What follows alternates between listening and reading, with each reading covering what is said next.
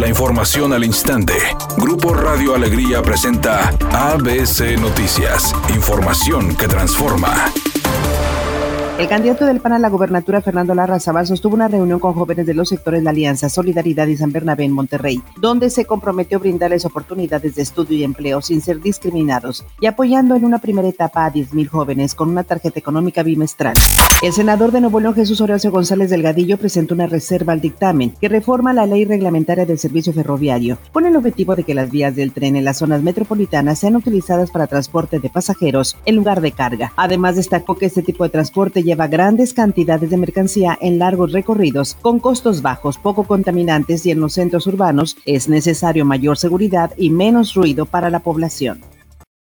Editorial ABC con Eduardo Garza. La tinta indeleble que se aplicará en los comicios del próximo 6 de junio no transmite el virus del COVID-19. Al menos eso dice el jefe de producción y creador de esta tinta. Todos vamos a poner el dedo en el tubo de esa pintura después de emitir nuestro voto. No está de más desinfectarnos de inmediato y que cada quien lleve su marcador para votar. Eso está autorizado por las autoridades electorales. Más vale prevenir y sí salir a votar el próximo 6 de junio.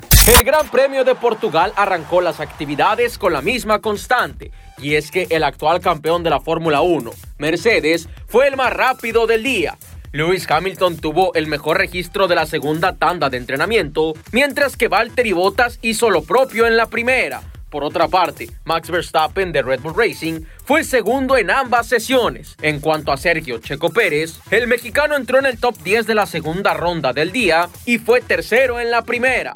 En una entrevista reciente, el actor Humberto Zurita dijo que es mentira que vaya a volver a Televisa, la que fue su casa hace muchos años durante un largo tiempo. Dijo que afortunadamente trabajo no le ha faltado en una u otra televisora y que incluso él prefiere ahora lucirse como productor o director y ya no tanto como actor y que en Estados Unidos, en las plataformas de streaming, es en donde le están haciendo ofertas de esta naturaleza.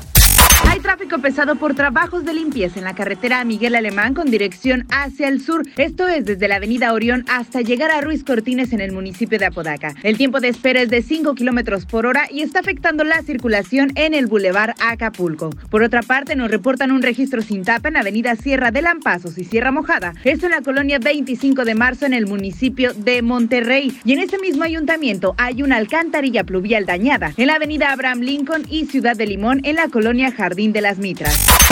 Es un día con presencia de nubosidad. Se espera una temperatura máxima de 24 grados, una mínima de 20. Para mañana sábado se pronostica un día con presencia de nubosidad. Una temperatura máxima de 28 grados, una mínima de 20. La temperatura actual en el centro de Monterrey 23 grados. ABC Noticias. Información que transforma.